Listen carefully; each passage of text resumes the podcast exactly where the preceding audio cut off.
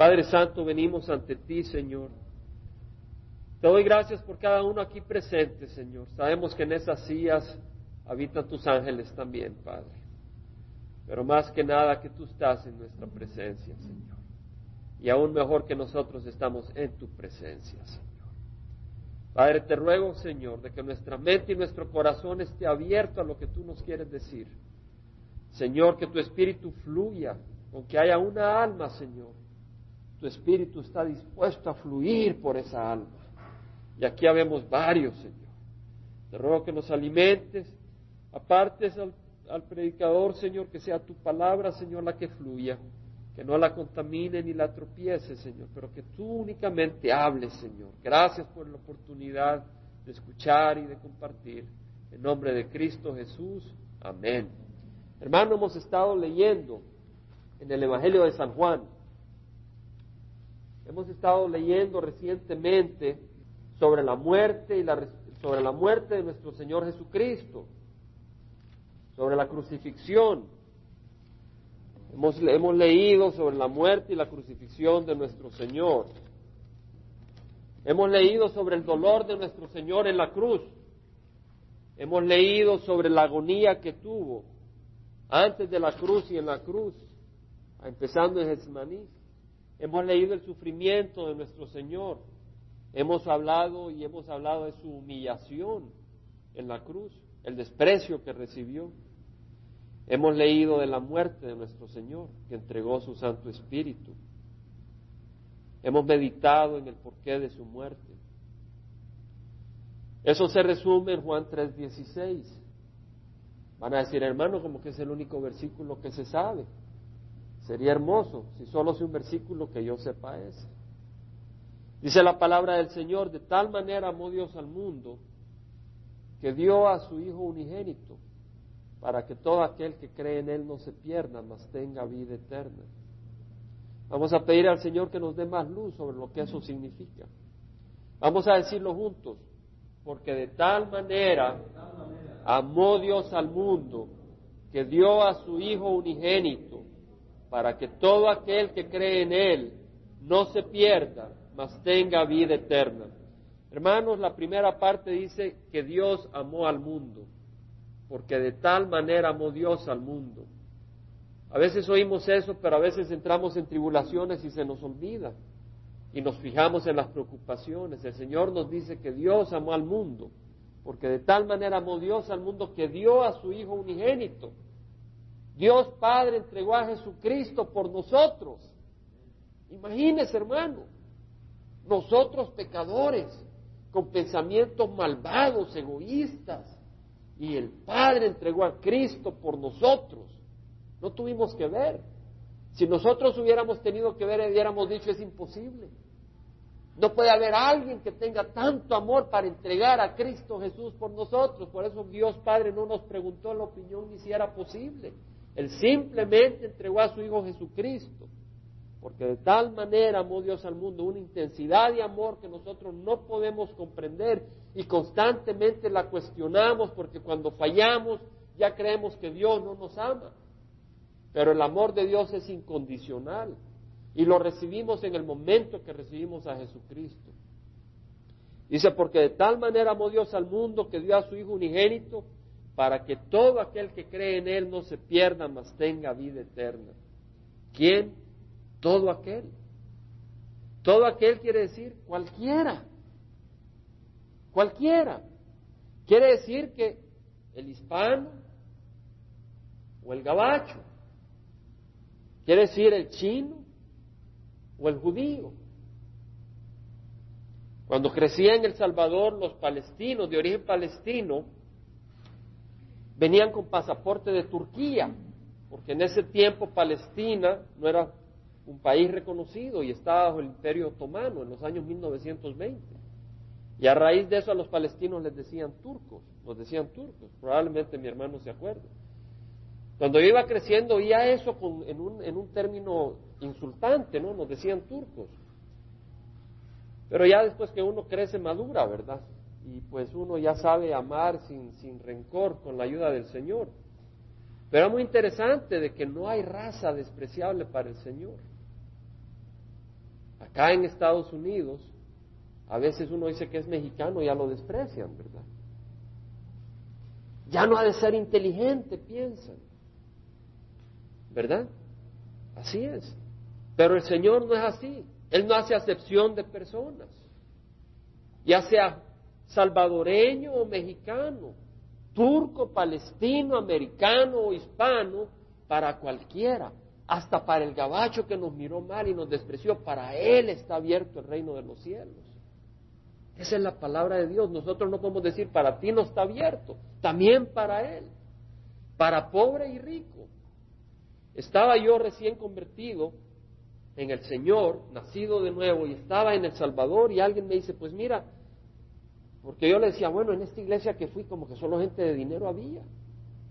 Y me empezó esta persona a decir que bueno, es que se sentían más cómodos ahí. Yo le digo, no, pero el Señor no hizo separación. El Señor no hizo separación. La iglesia del Señor no puede estar dividida en estratos sociales. Una iglesia solo de médicos, una iglesia solo de gente millonaria, no puede ser así. El Señor abre su pueblo y el cuerpo de Cristo no está formado por solo ricos ni solo pobres, por la mayoría de pobres, de hecho. Pero lo interesante es de que el reino de los cielos está abierto para el pobre y también para el rico. A veces los ricos miran con desprecio a los pobres. A veces los pobres miran con desprecio a los ricos. Este no se va a salvar. Pero el reino de los cielos está abierto para todos, para pobres o ricos. Y a donde el Señor nos lleve, hayan pobres o ricos, tenemos que compartirlo. Está abierto para delgados o gordos, hombre o mujer, para el sobrio como para el borracho. El reino de los cielos es para el borracho. Pero cuando recibe al Señor es sanado. Nosotros no le podemos decir a alguien, tú estás borracho, no puedes venir al reino de los cielos. El reino de los cielos es para el que se siente muy macho, como para el que se siente muy cobarde. El reino de los cielos es para todo aquel que cree en Cristo Jesús y Él se encargará de hacer la obra. No hay restricción. Dice el Señor, y lo hemos leído muchas veces, todo el que el Padre me da, vendrá a mí. Y el que viene a mí de ninguna manera lo echaré afuera. ¿Quién es el que viene a mí? Dice el Señor. Todo el que el Padre me da. Y ya lo hemos dicho. Él dice, y el que viene a mí, de ningún modo lo echaré afuera. De ningún modo quiere decir ninguna oportunidad. De ningún modo. El que cree en Jesús y sus palabras, ¿a quién viene? A Jesús. Al Padre, el camino al Padre, a Jesús. Jesús dijo, hermanos, ¿estamos hablando de conversión? No, yo creo que todos acá ya hemos nacido de nuevo. Gracias. Pero es que estamos preparando la base de algo que viene, que vamos a, discutir. El Señor dijo, venid a mí los que estás muy cansados y cargados, y yo os haré descansar. ¿Cuántas veces hemos compartido este versículo? Muchas veces, ¿verdad? Yo le aseguro, hermano, de que muchas veces nos agarramos de ese versículo. De hecho, el viernes me sentía solo. Ah, sí, hermano, usted nos estaba hablando de su vida privada. Bueno, tenemos experiencias, ¿no? Me sentía solo, hermano, y usted casado se sentía solo. Sí. Me sentía cansado. Cansado, mis emociones como que eran resortes que querían ir por cada lado. Comparto no para decir, ay hermano, pobrecito, tengámosle compasión. No, comparto para que hermano ustedes sepan que si aquí estamos compartiendo es por la misericordia del Señor, porque nadie es Superman. ¿Entendemos? Pero quiero compartir por algo. Porque en ese momento Sí me acuerdo que lo único que podía hacer en ese momento era decir, Señor, lo único que puedo hacer ahorita es venir a ti. No sé qué significa muchas veces, pero sé que funciona. Señor, estoy cansado, emocionalmente agotado, pero lo único que puedo hacer ahorita es venir a tus pies. Y amanecí refrescado. Eso es todo lo que el Señor nos dice. Venid a mí los que estás muy cansados y cargados y yo os haré descansar. Tomad mi yugo sobre vosotros y aprended de mí, que soy manso y humilde de corazón y haré descanso para vuestras almas, porque mi yugo es fácil y mi carga es ligera. Aquí viene la base. Tomad mi yugo sobre vosotros. La salvación no puede ocurrir si no tomamos el yugo de Jesucristo. La salvación no puede ocurrir si no recibimos a Jesucristo como Señor. Y lo hemos dicho. Pero lo que pasa es que tiene implicaciones. Dice la palabra del Señor, si confiesas con tu boca a Jesús por Señor, si confiesas con tu boca a Jesús por Señor y crees en tu corazón que Dios lo resucitó de entre los muertos, serás salvo. Imagínense, hermanos, hay cierto grupo que recuerda la muerte de nuestro Señor, pero no celebra la resurrección. Miren lo importante de la resurrección. Si confiesas con tu boca a Jesús por Señor y crees en tu corazón que Dios lo resucitó de entre los muertos, serás salvo. El que solo piensa en la muerte de nuestro Señor y no reconoce la resurrección del cuerpo de Jesucristo, no será salvo. Porque con la boca se confiesa para salvación y con el corazón se cree para justificación. Con el corazón creemos y eso nos justifica. Pero esa fe produce esa palabra de testimonio que nos da la salvación. Pero de nuevo es confesar a Jesús por Señor. Y es bueno recordarle, recordarnos y decir, Señor, tú eres mi Señor. Ahora, el que Cristo sea Señor de nuestras vidas tiene consecuencias, implicaciones y ramificaciones. Y en eso vamos a meditar hoy. Que Cristo sea Señor de nuestras vidas tiene consecuencias, implicaciones y ramificaciones. Vamos a Apocalipsis capítulo 5, versículo 1 al 14. Entonces la palabra del Señor dice en Juan 3:16, porque de tal manera amó Dios al mundo, que ha dado a su Hijo unigénito para que todo aquel que en él crea no se pierda, mas tenga vida eterna. Pero a ese Señor Jesús es Señor. Y esa vida eterna se recibe al recibir a Jesucristo como Señor de nuestras vidas. Y al recibirlo como Señor hay implicaciones, si es que lo recibimos como Señor. Dice la palabra, y vi en la mano derecha del que estaba sentado en el trono un libro escrito por dentro y por fuera, sellado con siete sellos. El libro realmente era un rollo, lo que vio Juan, un rollo en esta visión, y vi un ángel poderoso que pregonaba a gran voz, ¿quién es digno de abrir el libro y de desatar sus sellos? En otras palabras, siete sellos implica, ese libro estaba perfectamente sellado, nadie lo podía abrir. Y ese sello, ese libro, ese rollo representa el título de posesión de la tierra. Ese título de posesión de la tierra dice, y nadie ni en el cielo, ni en la tierra, ni debajo de la tierra podía abrir el libro ni mirar su contenido. Y yo lloraba mucho. ¿Quién lloraba mucho? Juan, porque nadie había sido hallado digno de abrir el libro ni de mirar su contenido. En otras palabras, Juan se sentía desesperado. Él amaba el reino de los cielos, lloraba por el reino de los cielos. Uno de los ancianos, hay 24 ancianos alrededor del trono de Dios, dice la palabra. No es invento de hombre. ¿Quién podría saber? Solo Dios. Dice, y uno de los ancianos me dijo, no llores, mira el león de la tribu de Judá. ¿Quién es el león de la tribu de Judá? Jesucristo, ese es el cordero sin mancha, también es león, hermanos. Lo vimos venir como cordero, lo veremos venir como león. La raíz de David ha vencido para abrir el libro y sus siete sellos. Al morir en la cruz, él tomó el derecho de poseer la tierra. Miré y vi en el trono con los cuatro seres vivientes, son los cuatro seres vivientes que rodean el trono de Dios, y los ancianos, los veinticuatro ancianos, a un cordero de pie. ¿Quién es este cordero? Jesucristo. Como inmolado, es decir, como masacrado, que tenía siete cuernos y siete ojos. Los cuernos son símbolo de poder. Siete cuernos implica un poder perfecto, poder infinito. Y siete ojos, Él mira todo.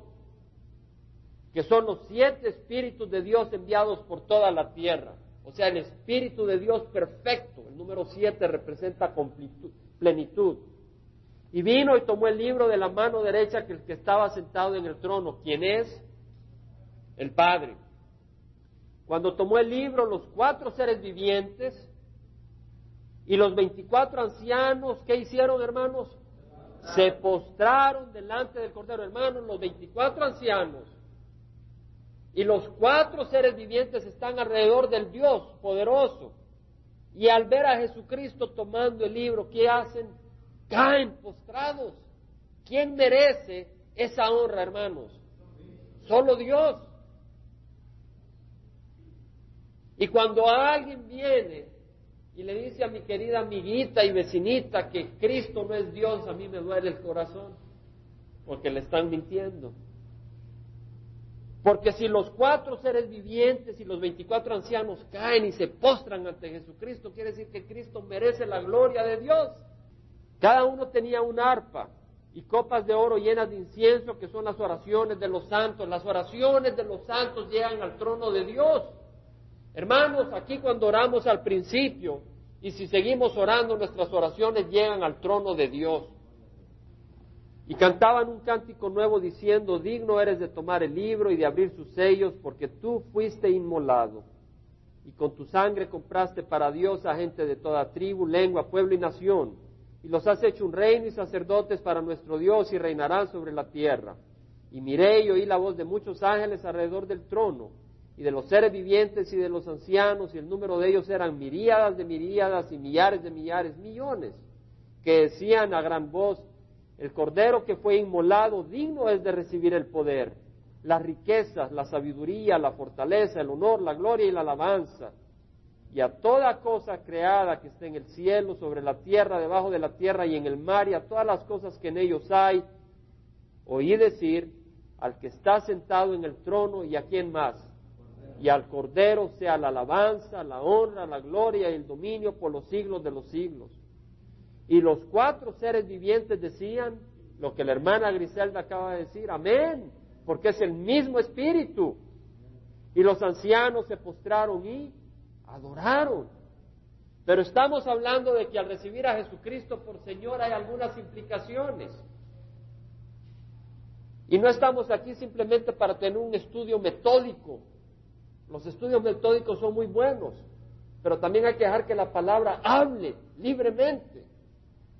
Y dentro de ello hay algo importante. Versículo 9. Digno eres de tomar el libro y de abrir sus sellos porque tú fuiste inmulado y con tu sangre compraste. Con tu sangre compraste para Dios a gente de toda tribu, lengua, pueblo y nación. La palabra usada es compraste. Somos comprados, hermanos. Cuando Cristo es nuestro Señor, Él nos ha comprado. Así como alguien compra una cosa. Cuando le pertenecemos, Él nos ha comprado. Ahora, en el mundo, en el tiempo de los esclavos, se compran esclavos para abusarlos, aprovecharse de ellos, ¿verdad? Allá en Tailandia, se compran las niñas y se introducen en la prostitución para que produzca dinero para sus parientes. También en Guatemala, en El Salvador, hay tráfico de blancas, de niñas que se venden a prostitución. En Estados Unidos, en México. Pero Dios no nos ha comprado para destrucción. Dios nos ha comprado para que reinemos con su Hijo Jesucristo. Veamos la diferencia. Y así yo quiero ser comprado. ¿Verdad? Es como cuando uno va a la tienda de animales y ahí están los perritos y los gatos y llegan algunos a comprarlos. Tal vez llega uno a comprar un conejo, pero es para comérselo. No, ese conejito se esconde. Otros para ponerlos ahí. Algunos perritos son tratados mejor que gente. Pero el Señor nos ha comprado para que reinemos con Él. Dice la palabra del Señor, bienaventurado los pobres en espíritu, porque de ellos es el reino de los cielos. O sea que el que viene a Cristo para recibirlo como Señor hay que humillarse y ser de espíritu humilde. Por eso dice, bienaventurados los pobres en espíritu, porque de ellos es el reino de los cielos, hermanos, no el Capitolio, No Beverly Hills, sino el reino de los cielos, donde salió el poder para crear todo el universo. De ahí viene el reino de los cielos. Bienaventurados los que lloran porque ellos serán consolados. Sin Cristo nuestro Señor nos, nos lamentaremos de la destrucción del odio que nos rodea, pero seremos consolados. Cuando Cristo no es nuestro Señor, lloramos en este mundo, pero no tendremos consuelo. Tal vez temporal, pero después tendremos desesperación. Bienaventurados los humildes, porque ellos heredarán la tierra, los mansos. Heredaremos el reino de los cielos y reinaremos con Cristo en la tierra. Para eso somos comprados. Bienaventurados los que tienen hambre y sed de justicia, porque ellos serán satisfechos. Somos comprados para estar en un reino de justicia, donde no hay injusticia. Bienaventurados los limpios de corazón, porque ellos verán a Dios. O sea que al recibir a Cristo como Señor, Él limpia nuestro corazón y vamos a ver a Dios. Bienaventurados los que buscan la paz, los que procuran la paz, porque ellos serán llamados hijos de Dios. Somos comprados para ser hechos hijos de Dios. Gloria a Dios, hermanos. Pero somos comprados. Entonces, si yo compro una jarra de, barro, la jarra no me puede decir me voy a ir donde el vecino, porque me pertenece. Y así nosotros somos comprados para bendición. Ahora, cuando somos comprados, que es un primer elemento, recordemos somos comprados, el segundo es que somos libres. El mundo compra para esclavizar, ¿verdad?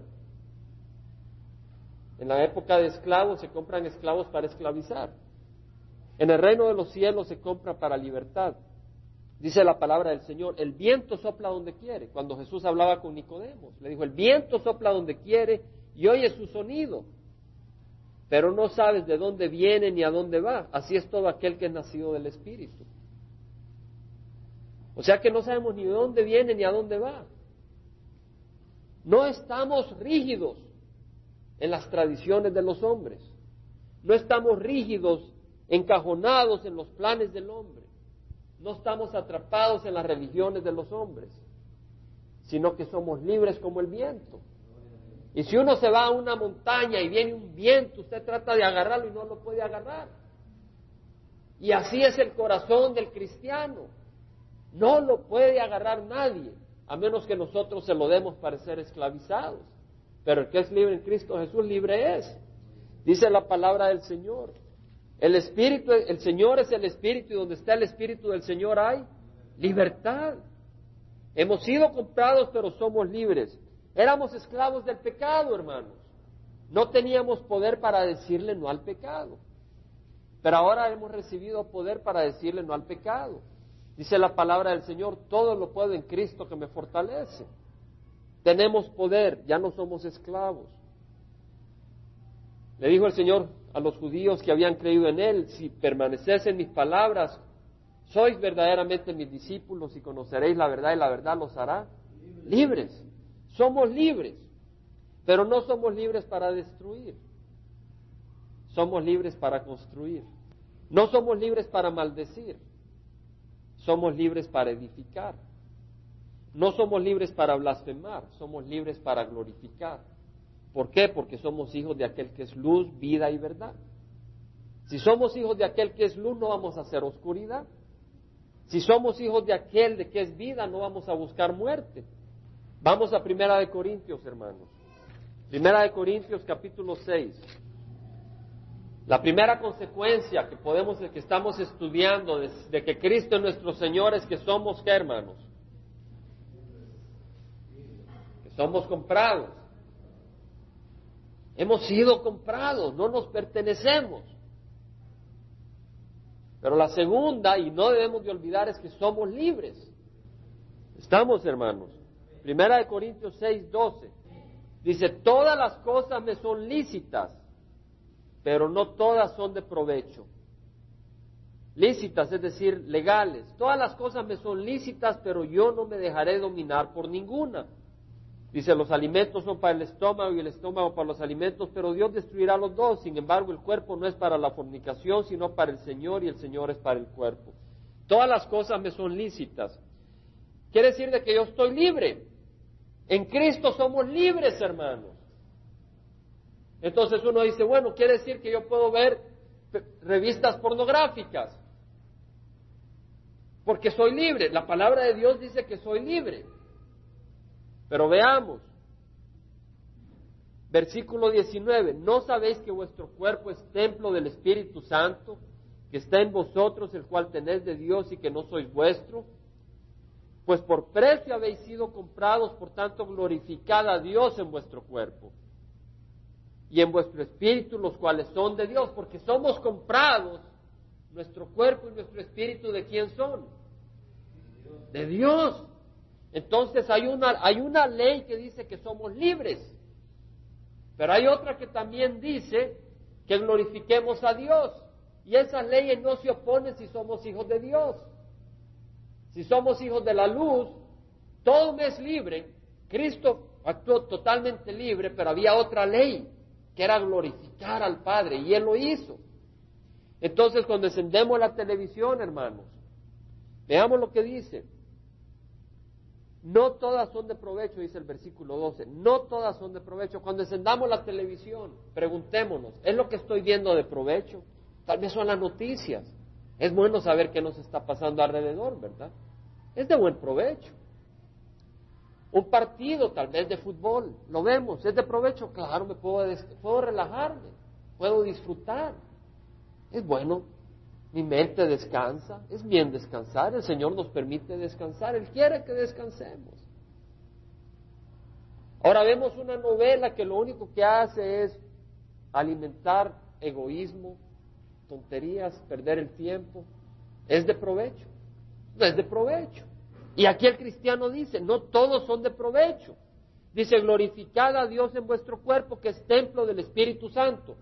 Vamos a hacer un énfasis doctrinal.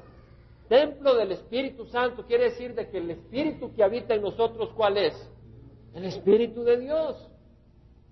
Si vamos a Romanos, hermanos, 8.9, perdón, hermanos. Dice, sin embargo, vosotros no estáis en la carne, sino en el Espíritu, si en verdad el Espíritu de Dios habita en vosotros. Si el Espíritu de Dios habita en nosotros, todo nos es permisible. ¿Verdad, hermano? Pero vamos a actuar de manera de glorificar a Dios. Pero si alguno no tiene el Espíritu de Cristo, el tal no es de él. Vemos que el Espíritu de Dios es el Espíritu de quién, hermanos? De Cristo. Vemos la unidad de la Trinidad. El Espíritu de Dios es el Espíritu de Cristo y es el Espíritu Santo. Vemos la Trinidad. Ahora somos libres, hermanos. Somos libres en Cristo Jesús. Hemos sido comprados, pero somos libres, pero también somos esclavos. Dice hermano, pero eso no tiene lógica. Dice la palabra del Señor que el hombre natural no puede entender las cosas del Espíritu, porque para él son tontería y no las puede discernir porque se deben de discernir espiritualmente. Pero hombre espiritual entiende todas las cosas, juzga todas las cosas, pero él no es juzgado porque ¿quién entiende la mente de Dios, pero nosotros tenemos a Cristo, la mente de Cristo, y podemos entender estas cosas, aunque para el hombre natural esto no tenga lógica. Somos comprados, somos libres, pero también somos esclavos. Dice el Señor, ¿por qué me llamáis Señor, Señor y no hacéis lo que hacéis? No hacéis lo que yo os digo. ¿Por qué me llamáis Señor, Señor y no hacéis lo que yo os digo? Somos esclavos. Y si Él es Señor y Él dice algo, lo, hacemos. Dice el Señor en Mateo, no todo el que me dice Señor, Señor entrará en el reino de los cielos, sino el que hace la voluntad del Padre que está en los cielos.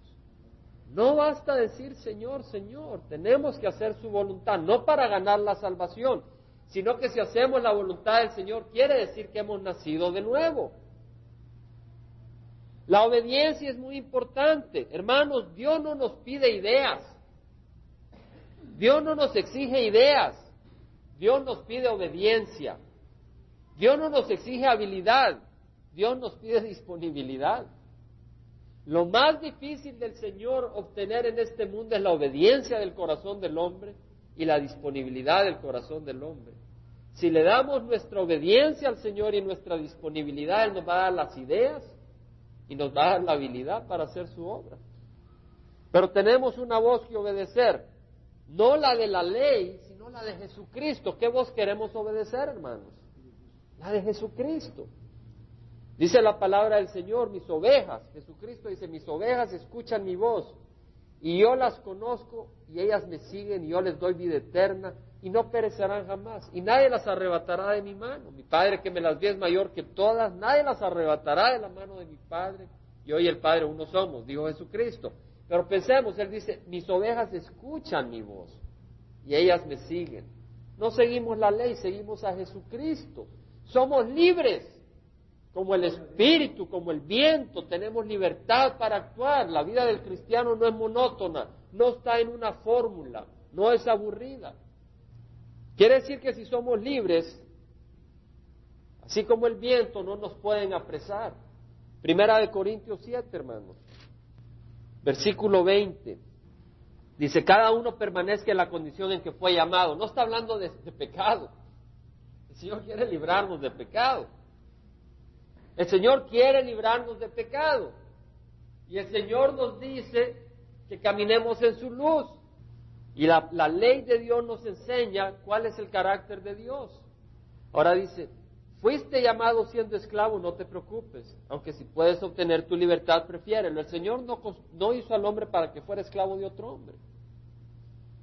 Dice, pero si, si eres esclavo, no te preocupes, dice. Porque el que fue llamado por el Señor siendo esclavo, libre es del Señor. O sea que el hombre puede estar externamente esclavizado, pero internamente librado. Y así en las cárceles. Hay muchos que han recibido a Cristo Jesús y son libres. Y se sienten libres ahí, tienen una, una razón de ser. Otros en el mundo se sienten libres, pero están esclavizados. Están esclavizados de las drogas, de sus mujeres, de sus esposos, esclavizados literalmente. No saben qué hacer, no tienen libertad. Pero en Cristo Jesús nadie nos puede esclavizar, nadie. Somos libres. Pero luego dice, de la misma manera el que fue llamado siendo libre, esclavo es de Cristo. O sea que si somos libres externamente, nuestra voluntad no es la nuestra, sino la de Cristo. El Señor Jesucristo dijo, no se haga mi voluntad, sino la tuya, en el huerto de Getsemaní. Somos esclavos, hermanos. Somos siervos de Cristo Jesús. El hombre, el hombre interno dice, yo quiero hacer mi voluntad, no es nuestra voluntad, si no es la del Señor, es la de Satanás. Somos esclavos del Señor. Hemos sido comprados, sí somos libres, pero somos esclavos. En Efesios dice, por gracia sois salvos. ¿Sabe cuál es esa, hermanos? Efesios 2.8. Porque por gracia habéis sido salvados por medio de la fe y esto no de vosotros, sino que es don de Dios. No por obras para que nadie se gloríe. No somos esclavos de las obras, somos esclavos de Jesucristo. Y Él purificó nuestro corazón con su sangre. Pero dice, somos hechura suya, creados en Cristo Jesús para hacer buenas obras, las cuales Dios preparó de antemano para que anduviéramos en ellas. Quiere decir que Dios tiene un plan para que andemos nosotros en Él. Y no tenemos que sentarnos y preocuparnos cuál es el plan de Dios. Me acuerdo recién venido al Señor, yo quería hacer planes para el Señor. Yo quería saber la voluntad del Señor. Sobre todo que dice la palabra, no todo el que me dice Señor, Señor entra en el reino, sino el que hace la voluntad de mi Padre. Yo quería saber la voluntad del Señor. Pero si el Señor no nos da un plan, tengamos paz. Cada día tiene su propia voluntad, su propio propósito. Si no trabajamos, somos peores que el que no tiene al Señor, ¿verdad? Si es por, si es por nuestra culpa, ¿verdad? A veces estamos sin trabajo temporalmente, pero uno busca trabajo. Pero buscamos poner alimento en la mesa. Buscamos glorificar al Señor en nuestra casa, en nuestros hogares, en el trabajo. Y el Señor se va manifestando. Pero Dios tiene un plan para nosotros. Somos esclavos para hacer el plan del Señor. Pero todo esto es muy hermoso, hermanos. Hemos leído de la muerte de nuestro Señor Jesucristo. No tenemos derecho de meditar demasiado en la muerte de nuestro Señor si queremos despreciar las consecuencias. Si leemos de que Jesucristo murió en la cruz, decimos, qué bonito. Y Él es nuestro Señor. Y Él nos ha comprado. Y Él dice que tenemos que obedecerle. Y decimos, qué bonito. Pero no le obedezco. Estoy pateando la sangre del Señor Jesucristo. Si Cristo es nuestro Señor, le pertenece nuestro cuerpo. Le pertenece nuestra mente. Le pertenece nuestra lengua, nuestro tiempo y nuestros recursos. Hay mucho abuso.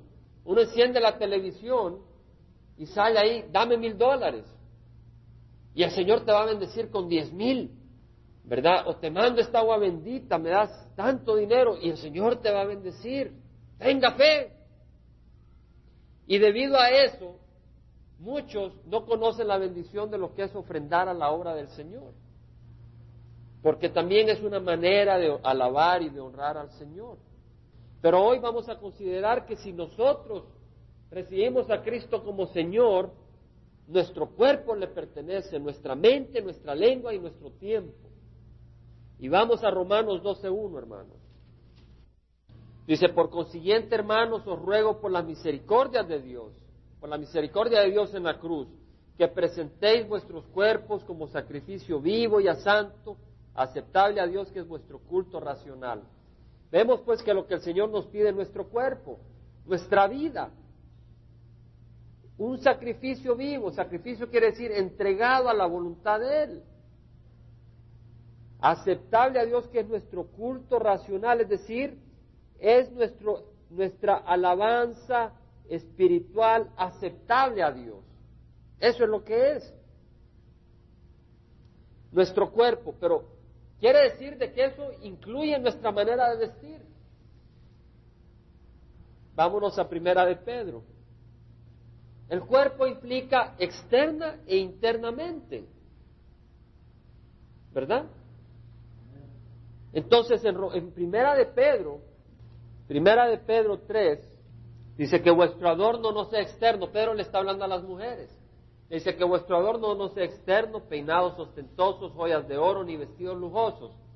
Lo que Pedro está diciendo acá, hermanos, es de que la mujer no dé un énfasis grande a lo externo, sino a lo interno. Dice, sino que sea el yo interno, el adorno incorruptible de un espíritu tierno y sereno, lo cual es precioso delante de Dios. Lo que es hermoso, la mujer tiene una opción o buscar impresionar al hombre, o buscar agradar a Dios. La mujer tiene una opción. Y la mujer en el cuerpo de Cristo tiene una obligación. Porque ya no tiene una opción, sino una obligación porque le pertenece a Cristo que la ha comprado. Y esa obligación es vestirse en una manera decorosa. ¿Entendemos? Donde la atención hermanos, y para que nosotros compartamos estos pensamientos con los hermanos y las hermanas dentro del cuerpo de Cristo. La mujer busca, debe de traer la atención del hombre hacia dónde? Hacia su cara, hermanos. Eso es todo. En su tiempo apropiado y en el lugar apropiado, la mujer revelará su cuerpo a su esposo, pero no a nadie más. ¿Quiere decir que no se puede bañar? Claro que se puede bañar en el mar. ¿Entendemos? Pero a veces como que la mujer va y se baña en el mar y como que solo le queda una tirita de tela, hermanos. Como que el propósito no es irse a bañar, sino como, como que el propósito es ir a despertar el interés de los hombres a su cuerpo. Y la mujer de Cristo no es así. La mujer de Cristo se viste con pudor, busca llamar atención hacia el Señor. Ay, hermano, usted es muy anticuado, está bien. Iré anticuado al reino de los cielos. Le aseguro que muchas personas irán muy modernas al reino de Satanás. Porque la palabra de Dios no nos enseña otra cosa distinta. Nos enseña claramente de que la mujer se debe vestir con el adorno interno, no con el adorno externo. Ahora algunas personas van al extremo. Algunas personas no se pueden poner ni aritos porque dice que eso ya es pecado, eso es ridículo. Claro que se pueden poner aritos, se pueden vestir agradablemente, No le, no, el Señor no dice ponte flits y veneno para espantar a la gente, no nos dice eso. ¿Verdad? Un poquito de make-up, claro que sí, agradable a la, pues. Pero no quiere decir de que el énfasis es en la sensualidad. ¿Entendemos, hermanos? Es lo que la palabra del Señor nos enseña. Unos dicen, ah, Sodoma y Gomorra. El Señor Jesucristo le dijo a Coracidín y a Bethseda, a las ciudades de Coracidín y Bethseda, si los milagros que se hicieron en Sodoma y Gomorra, aquí en Coracidín y Bethseda, se hubieran hecho en Sodoma y en Gomorra, eh, se hubieran arrepentido. Sodoma y Gomorra fueron esos pueblos que Dios escogió para derramar su ira. Pero yo creo de que ahora Estados Unidos es igual o peor que Sodoma y Gomorra. Porque a pesar del evangelio que se ha predicado hay un gran desorden. El Señor no ha venido a traer juicio, el juicio vendrá, pero el Señor derramó su juicio sobre Sodoma y Gomorra para que sirva de ejemplo, para salvar a los demás que podemos meditar en lo que ocurrió en Sodoma y Gomorra. Ahora, hablando del cuerpo, también está hablando de la actitud de la mujer. Hermanos, dice, así también se adornaba en otro tiempo las santas mujeres que esperaban en Dios, estando sujetas a sus maridos. Hermanos, hoy el decir que la mujer está llamada a ser santa es una burla en el mundo. Se burlan si una mujer quiere ser santa. Ah, eso es aburrido. Ya no puede bailar la quebradita. Así ve el mundo, hermanos. Y a nosotros nos corresponde decidir a quién queremos servir.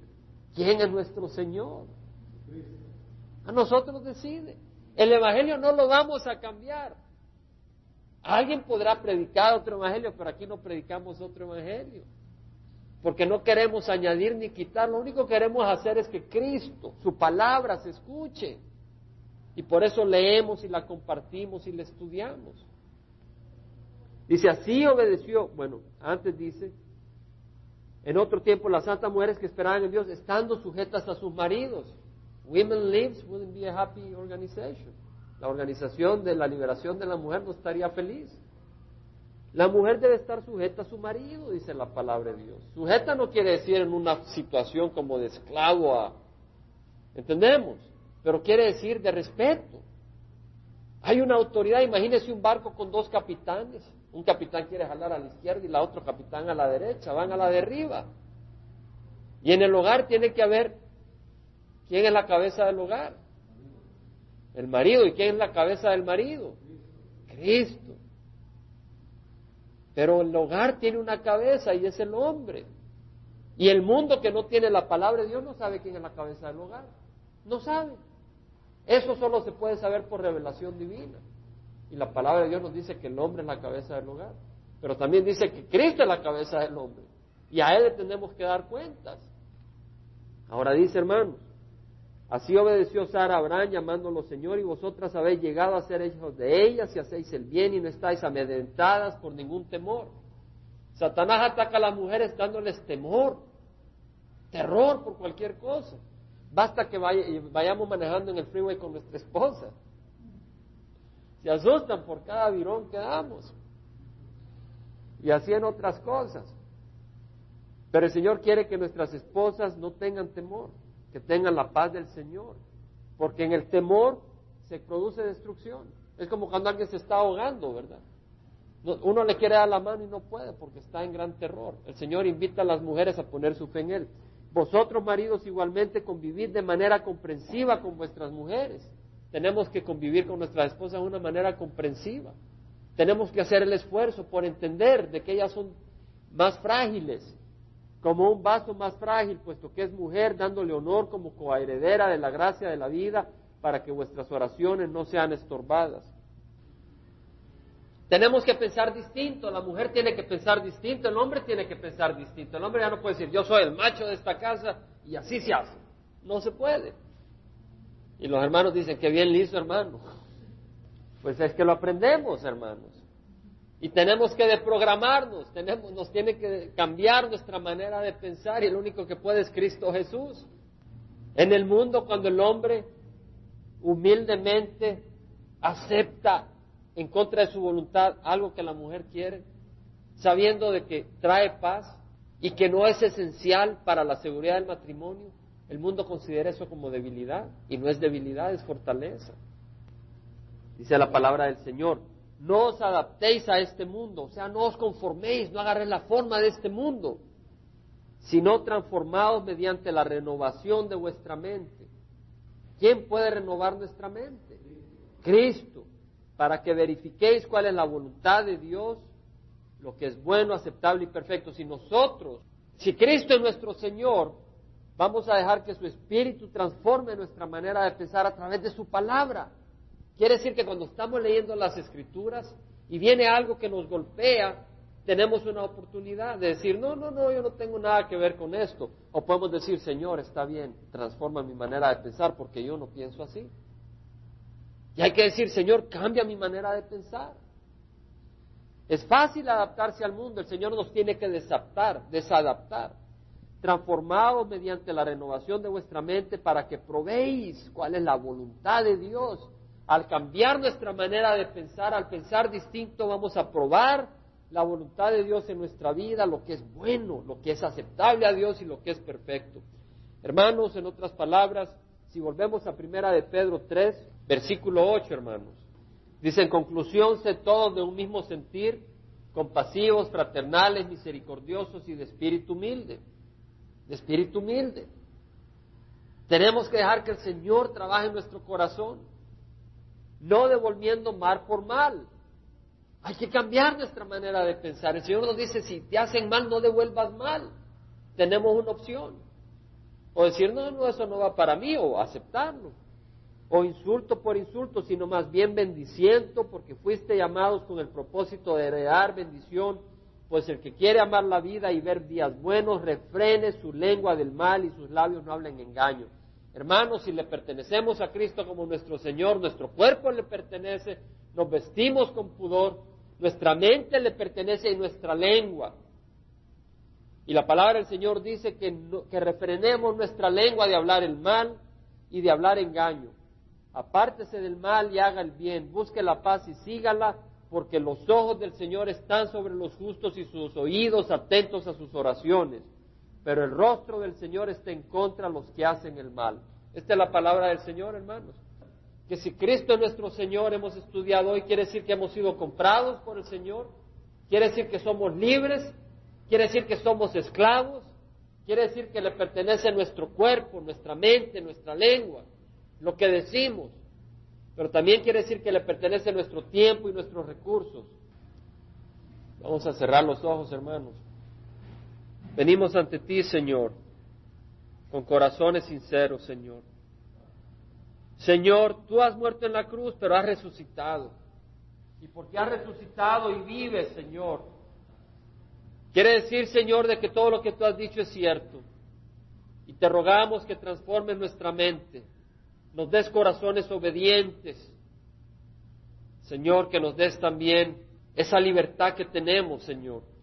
Pero a veces no la usamos, la usamos para pecar, no para ser libres, sino para volver a ser esclavos. Te rogamos, Señor, de que si hay alguien acá que está usando la libertad que tú le has dado para caer en pecado, que tú lo levantes, Señor. Si hay alguien aquí que no te conoce y quiere recibirte, que hoy te reciba, Señor. Porque es muy fácil, es muy difícil. Cristo tuvo que morir en la cruz por ti. Es muy fácil porque lo único que tienes que hacer es recibir a Cristo como Señor. Es muy difícil porque recibirlo como Señor quiere decir que estás dispuesto a morir a ti y dejar que Él guíe tu vida. Es muy fácil porque es mejor que Él guíe tu vida que tú la guíes. Es muy difícil porque viene sufrimiento. Es muy fácil porque en ese sufrimiento Cristo está contigo. Es muy difícil porque en este mundo hay tribulación y el mundo odia a Cristo. Por eso le crucificó y lo rechazó. Él vino a los suyos, los suyos no le recibieron, pero también es muy fácil porque Cristo está con los suyos. Y es mejor ser despreciado por el mundo que despreciado por el Padre por haber despreciado la sangre de Cristo. Si tú hoy no has recibido a Cristo y no lo tienes, yo te invito a que lo recibas. El Señor Jesucristo dijo, venid a mí, los que estás muy cansados y cargados, y yo os haré descansar. Tomad mi yugo sobre vosotros y aprended de mí, que soy manso y humilde de corazón Cristo dijo, en verdad, en verdad os digo, el que oye mis palabras y crea al que me envió, tiene vida eterna y no perecerá jamás.